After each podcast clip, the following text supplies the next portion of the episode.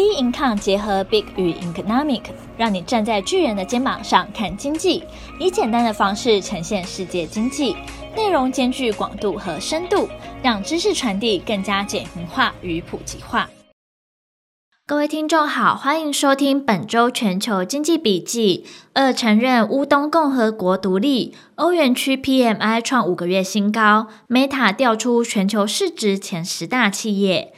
二月二十一日，俄罗斯总统普丁向全国发表电视谈话，并签署法令，宣布莫斯科已承认乌克兰东部两个分离区为主权独立的国家。我认为有必要做出一个早就应该做出的决定，立即承认杜涅兹克 （DPR） 和卢甘斯克 （LPR） 人民共和国。同时，普丁派遣俄军以维和人员的身份进入乌克兰东部顿巴斯维持和平。莫斯科当局并没有提供任何部署的细节或日期，命令仅说在签署日期生效。在同一份文件中，普丁同样下令俄国外交部与这两个共和国建立外交关系。普京还抨击乌克兰对和平解决方案不感兴趣，并以极端民族主义、纳粹主义和反俄罗斯等字眼作出批评，并坚称乌克兰加入北约的雄心将意味着对国家的直接攻击威胁。普京的谈话中阐述对乌克兰历史的看法：乌克兰对我们来说不仅仅是一个邻国，而是我们自己的历史、文化和精神世界不可分割的一部分。还断言现代乌克兰完全是由俄罗斯创造的，或者更准确的说，是由布尔什维克共产主义俄罗斯创造的。消息一出，美国和欧盟皆强力的谴责普丁的决定，称其违反国际法，并对乌东和平的进程造成重大的打击。外界担心这可能成为俄罗斯大举入侵乌克兰的借口。白宫新闻秘书沙奇表示，二月二十一号，拜登签署一项行政命令，禁止美国人在所谓的顿涅茨克共和国和卢甘斯克共和国两个乌克兰地区进行新的投资、贸易和融资活动。我们还将很快的宣布，今天公然违反俄罗斯国际承诺有关的额外措施。但还不会直接对俄罗斯实施任何惩罚。沙奇并强调，这些措施与美国及盟国针对俄罗斯若进一步入侵乌克兰所准备的制裁是分开的。联合国秘书长古特瑞斯也批评俄罗斯此举不符合联合国宪章的原则。北约秘书长史托滕伯格强调，此举已破坏乌克兰主权及领土的完整性。同时呢，也违反了俄罗斯曾签署的明斯克协议。欧洲理事会主席米歇尔和欧盟执委会主席范德赖恩也在一份的联合声明中说，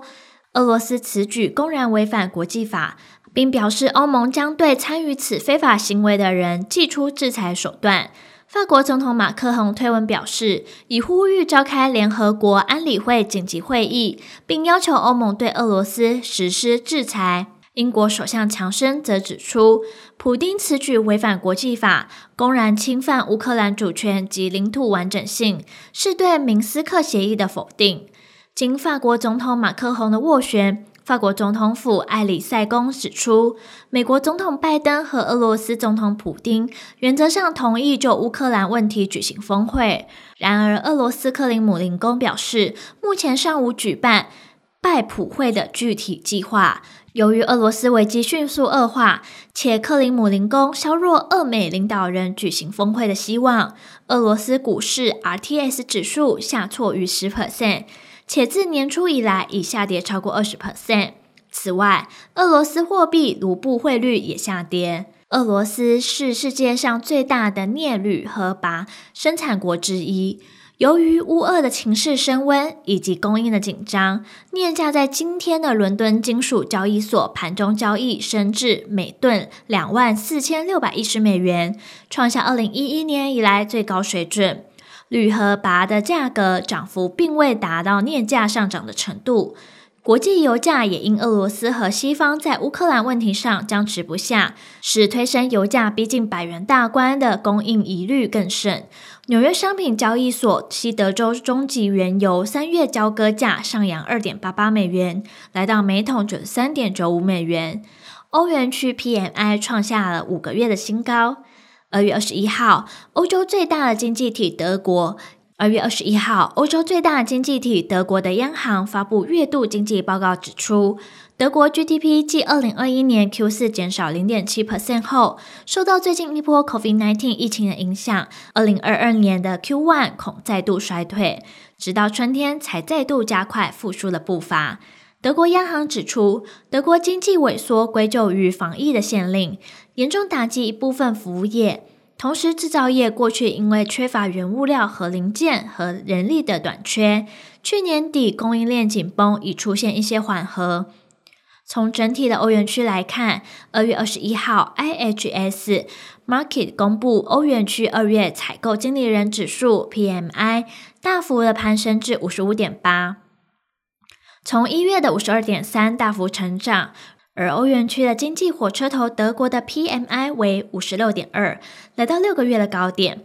第二大经济体法国的表现更上一层楼，PMI 达到了五十七点四，来到八个月的高点。数据表现亮眼，要归咎于欧元区结束为期两个月的严格防疫措施，包含疫苗接种普及以及追加剂的施打，都有助于遏制 COVID-19 Omicron 变异株的疫情蔓延。服务业在越来越活络的观光和旅游的推升下，服务业的成长来到去年十一月以来高点。制造业成长也稍微加速，创去年九月以来最快扩张的速度。供应链短缺的情况仍持续造成订单塞车，商品和服务的平均价格标志这项 PMI 调查中的最高纪录。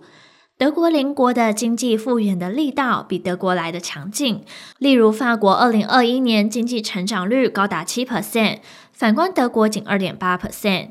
COVID-19 Omicron 的变异病毒株疫情扩散，使得德国今年初确诊的人数创新高。尽管柏林鉴于疫情趋缓，已表示将开始松绑卫生限令，但按计划，大多数的规定要到三月底才会解除。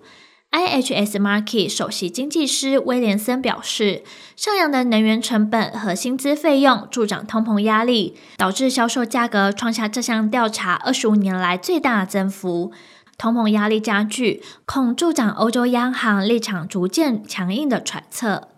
Meta 调出全球市值前十的企业。二月十七号，Meta 公布去年 Q 四财报表现不佳后，股价不断下跌，正式调出全球市值前十大企业，排名第十一。Meta 曾经是全球第六大公司，市值超过一兆美元，但股价下跌后，市值剩下五千六百五十亿美元。直接蒸发逾五千亿美元，落后于第九的台积电、第十的腾讯，而原本第六名宝座被特斯拉取代。特斯拉市值上升到九千零六十亿美元。Meta 执行长祖克伯去年宣布将 Facebook 改名为 Meta，象征进军元宇宙的决心。但第四季的财报受苹果调整隐私政策、供应链问题等影响，日活跃的用户数首度下降。获利不如预期。另外，苹果因为隐私的新政，可能使营收减损一百亿美元，导致股价一路错跌。同时，Google 宣布即将修改 Android 的隐私政策，再度受到打击。最后造成投资人信心不足的是，与欧盟数据隐私谈判受阻，可能将脸书和 Instagram 撤出欧洲的消息。据彭博的数据来看，全球市值最大的公司仍是苹果，达二点八兆美元，微软紧追在后，三至五名为沙乌地阿美、Alphabet、亚马逊，七八名为波克夏、海瑟薇、辉达。而后续的市场走势仍需要关注将公布的重要经济数据。本周重要经济数据公布时程将公布在我们并看官方网站上。本周全球经济笔记，我们下周见。